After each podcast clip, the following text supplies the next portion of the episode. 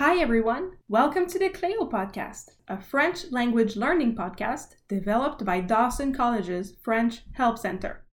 This is the fourth episode of our new series, which is adapted for beginners. Every episode of this series will explore a short set of vocabulary words, as well as an amusing expression or idiom related to the vocab. Last time, we learned seven fruits. Do you remember them? Pomme, poire, fraise, bleuet, framboise, mûre, canneberge. Today, our vocabulary words are quite complementary to fruit. It's vegetables, les légumes. First, I will pronounce them, then spell them out so you can write them and memorize them better. Here we go.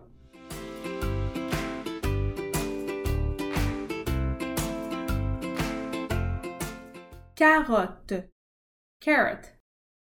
Pomme de terre, potato. Navet, turnip.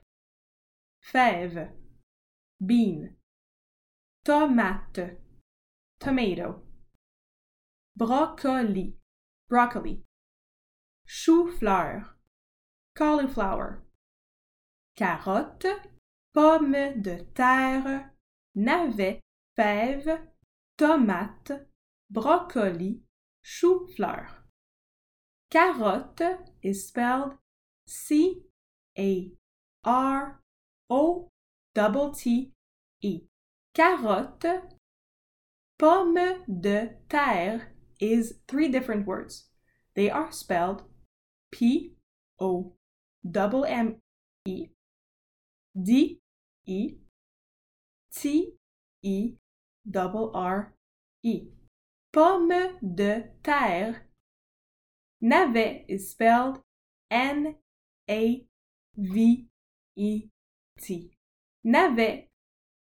Fève is spelled F E V E. There is an accent on the first E, a backwards accent, un accent grave. Fève. Tomate is spelled T O M A T E. Tomate.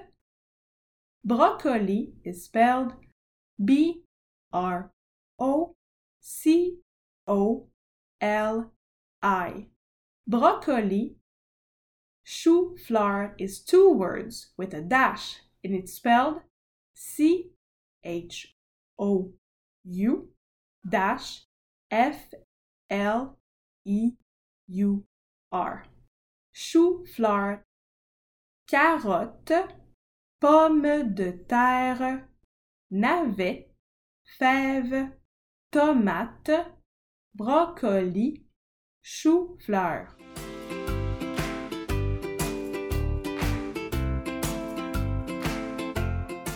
Now let's move on to our expression.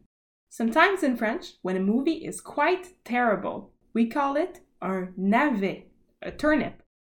This is an expression we only use when a movie is incredibly bad.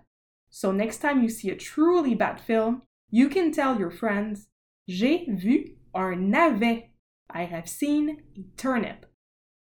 Now, let's repeat our vocabulary words one last time. Carotte, pomme de terre, navet, fève, tomate, brocoli, chou-fleur. That's it for today's episode. Have a great day, and we'll see you next time on the Cleo Podcast, Beginner Edition.